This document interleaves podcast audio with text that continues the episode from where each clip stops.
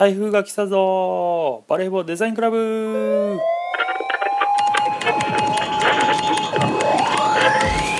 はいどうも、えー、始まりました。バレーボールデザインクラブ、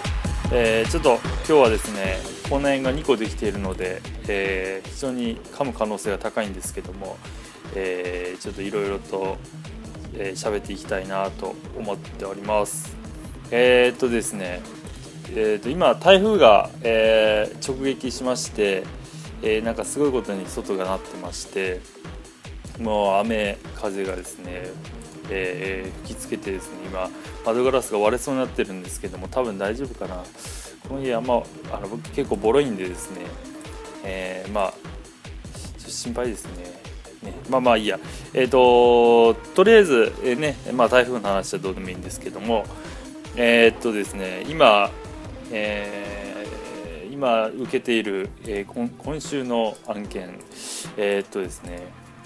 いろいろあるんですけども、えー、ゲーム系の、ね、フラッシュの、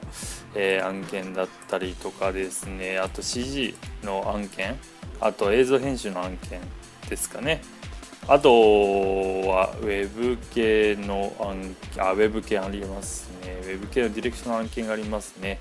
えー、そんな感じでですね。もう1ヶ月まるまる、どうしようかいろいろ調整しないといけないなと思いつつですね。あの今毎週あの提出日が決まってるので提出曜日が決まってるのでその提出曜日まで、えー、毎回ちょっとどうしようかなと思いながら調整かけてるところなんですけど多分なんとかなんとかなるかなと思ってるんですけどね。なんで、えーと今日今収録えー、ねえーと、13日月曜日ね、え祝日なんですけども、え、それでも、え、朝から朝9時からですね、え、作業を黙々とやっておりまして、ね、台風が、え、バチバチ言ってて窓ガラスがギーになってる中で、え、まあインターネットつながってるし別に普通と変わんねえなと思いながら、えー、ねその中で黙々とちょっとやってるんですけども。えっ、ー、とですね。まあ今は今週はね、えー、まあ忙しいと思うんですけどもなんとか頑張っていきたいなと思ってます。ねえーと、ちょっとこの頃話題としましてあんまりあんまりこう面白い話じゃないんですけどもえっとですね僕はあのもともとえっとですね高校ぐらいの時はいきなりちょっと話変わるんですけど体重が55キロか6キロぐらいだったんですよずっとでそうだな30代入ってからどんどんめきめきと増えていきまして、えー、今66キロぐらいまでなっててですね、まあ、約10キロ太ったわけですね。でまああのー、ちょっとね腹が出てるなんていうことをですね、えー、言われたりしてでなんか今まで言われたことなかったので非常にショックでですねどうしようかなと思って、えーまあ、悩んでたんですけども、えー、とあるそのなんか、えー、インストラクターの人が書いた本があってですねそれ読んでああこれはちょっとやんないといけないなそろそろと思って人生初のですね今ダイエット中というか、えー、食事調整中制限もしないですねあんまり、うん、をしててですねまあちょっと、えー、なかなかあの無理するとダメって言うからですねまあ無理をせずにじゃあやれる方法なんなんかねえかなと思ったらその本があって非常に良かったので今それをやってるんですよ。まあ、とりあえず完食が完食はあのしてもいいけど、えー、スナック菓子とかそういうのは一切ノーっていうやつで。で今、えー、完食はミックスナッツとですね大豆と、えー、甘栗のどれかをやると。で朝ごはんはバナナかフルーツグラノーラを食べる。とフルーツグラノーラが面白いかなり美味しくてですねこれちょっとおすすめなんですちょっと高いんですよねだけどうん。でまあ、えー、それを食べて。でご飯も、えー、今ねあのあれなんですよ。豆腐？豆腐と納豆と野菜が中心にしてですね。もうもう多分2週間ぐらい続けてるんですけどもう1 5キロ痩せたんですよねこれで。結構いや、うん、どうだろう。偶然なのかな。まあまあ偶然ねあの痩せることもあるでしょうからね。なんかたまたま食べてない時に測ったとかね。なんでまあ酒をやめれないんであのビールから焼酎に変えたんですよ。でビールはまあうんどうしても飲みたい時は 1, 1本だけ初めの1本だけ。であとはもうずっと焼酎っていう感じですね、まあ、焼酎あれば別にどうとないので、うん、それでちょっと今乗り切ってる感じですね。まあまあ実際痩せたんでまあねちょっとこれをまあプラスと捉えて、うん、ちょっとまたここからやっていこうかなと思ってるんですけどまああのね目指すは60キロ。まあ50キロ台。まあ50キロ台はちょっと痩せすぎかかもしれないですけどまあ60キロ攻めて。で、えー、今ちょっと今週忙しくて行けてないのであのまたキックボクシング行けたら行ってとかいうふうにすればなんとかうんなるのかなと思うんですよね。でこのダイエットをやり始めて気づいたんですけどねあの肉がダメだと思ってたんですよ。だから肉っていいらしいですね。味付け次第で。なんか牛肉とかは別にあの塩コショウであの味付けたもんであれば別に脂肪とかにはなんないらしいので食べていいらしいんですよね。これはかなり意外だったんですけど、うん、なので、まあ、あとは、えー、ご飯とか、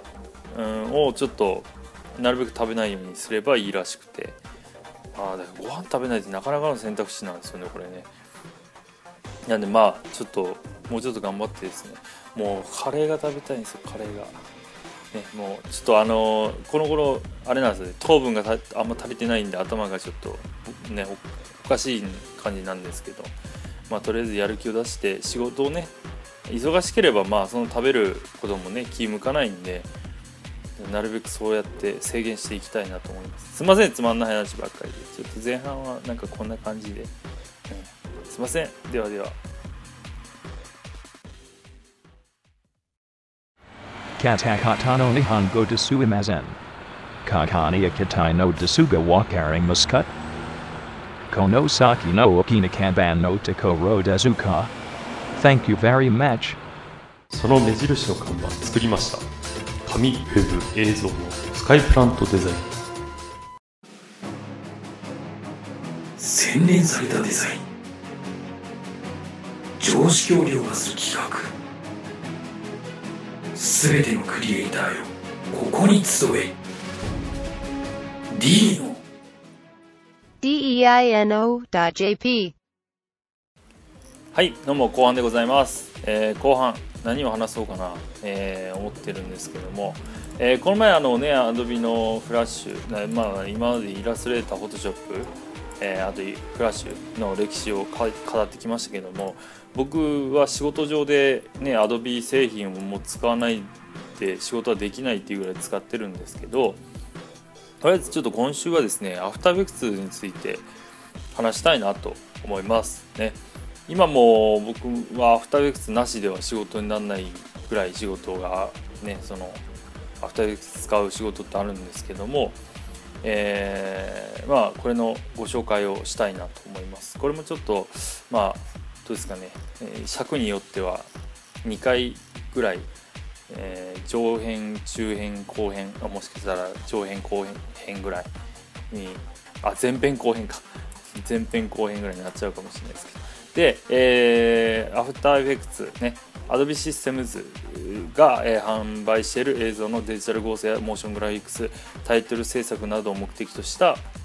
えー、ソフトウェアでありこの分野では代表的な存在である、ね、AE と略されることもあると、ね、アフターエフェクツは主に映画の映像編集 CM 制作テレビゲームアニメウェブなどのコンテンツ制作に広く利用されている映像編集ソフトウェアのため Adobe Photoshop と一部同じような機能がある、えー、2014年3月現在の最新バージョンは、えー、CC、ね、クリエイティブクラウド、ねえー、バージョン7、えー、以前はスタンダードとプロフェッショナルの2種類のエディションが、えー、存在したが、えー、CS3 よりスタンダードは廃止されプロフェッショナルのみとなったと。で CS4 から、えー、エディション表記がなくなった。えー、さらに CS5 からは32ビット版が廃止され64ビット版のみの販売となっている、ねえー、アフターエフェクトと表記されることがあるが正しくは After Effects の、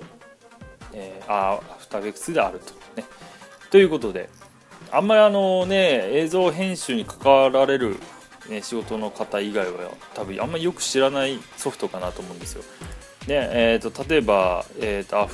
アップルのね、えー、 Final Cut Proとか、ね、あとはプレミアプロ。アドビですね。アドビプレミアプロ。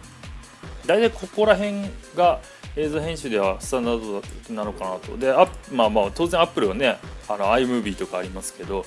一応プロフェッショナル用と考えた場合はやっぱりファイナルカットプロか、えー、Adobe のプレミアプロらへんかなと思うんですよね。でその上段階のエフェクトをかけるとかまあなんか特殊な加工をするときに、えー、アフターエフェクツが使われるのかなと思います。でそれのまあ紹介です。ね。まず1993年1月に、えー、バージョン1が発売されたんですね。で、えーと、これがですねマスク付きのレイヤー合成エフェクト、えー、変形キーフレーム Mac 版のみと。非常になんかベーシックな、えー、ものしかなかったんですね。で1993年5月1.1バージョン1.1でエフェクトが追加されたと。えーと、で1994年1月バージョン2、えー、タイムレイアウトウィンドウ複数マシンでのレンダリングフレームブレンディング。と、えー、ああだけどここであれなんですね。複数マシンのレンダリングができるようになったんですね。なるほど。で、えー、バージョン31995年10月。render queue、えー、タイムリーマップレイヤーの複数あレイヤーへ複数のエフェクト適用。えー、モーショントラッカー、モーション演算、えー、イラストレーターインポート、 Photoshop ファイルをコンポジションとしてインポート、日本語版が初めてリリースと。大体ここでまあ多分日本の日本人向けに発売されて、ねまあイラストレーターどうなんだろう使ってる1995年でしょ結構前ですもんね。まあ、だけどなかなかやっぱり日本でこれを使うっていうのはなかなかハードル高かったような気がしますけどね。って言ってもここでタイムリーマップとか、ね、あの時間をこうね、えレイヤーの、え時間の尺を変えれるっていうタイムリマップですね。あとレンダー級ね、えレンレンダリングする際の、えいろんな設定を変えれるレンダー級ね。とかあとレイヤーへの複数エフェクト。ああレイヤーへの複数1個しかできなかったですねここまではね。エフェクト。今はもう山ほどかけれますけども1個のレイヤーですね。まあまあ、これまあそうですねこれぐらいできんと何も多分編集できないでしょう。まあこの時は多分切って貼ってが多かったのかなと思うんであれですけどね。うん。ですね、えー、1996年4月3点、えバージョン3.1ファイルフォーマットマルチプロセッシングね。えーえー、1997年5月3点バージョン3.1、えー、Windows 対応したんですねえー、なるほど。で、えー、1999年1月バージョン4、えー、ウィンドウ表示をタブ採用、えー、レイヤーごとに複数のマスク、えー、調整レイヤーラムプレビュー。プレミアインポート、えー、Mac 版と Windows 版を同時リリースした初めてのバージョンと。おここであれなんですね。調整レイヤーが来るんですねここで。あの上からね、えー、レンズのぼかしかけたりとかする。専用のレイヤーを上,、ね、上につけれるっていう。ラムプレビューもなかったんですね。なるほど。ラムプレビューあの一時的にレンダリングのような感じでですねラムを使ってプレビューができるという。もうこれがないと多分始まんないですね、うん、今じゃもう必須の機能ですけどね。へえそうなんですね。レイヤーごとに複数のマスクもかけれなかったというですね。1999年9月、え、バージョン4.1ですね。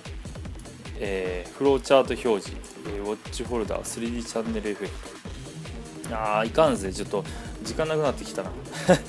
アフターエフェクツはですねあのすごく長いので使い始めてもうすごい思い入れがあってですねちょっといっぱい楽しみながらこうやって見ていきたくなっちゃうんですよ。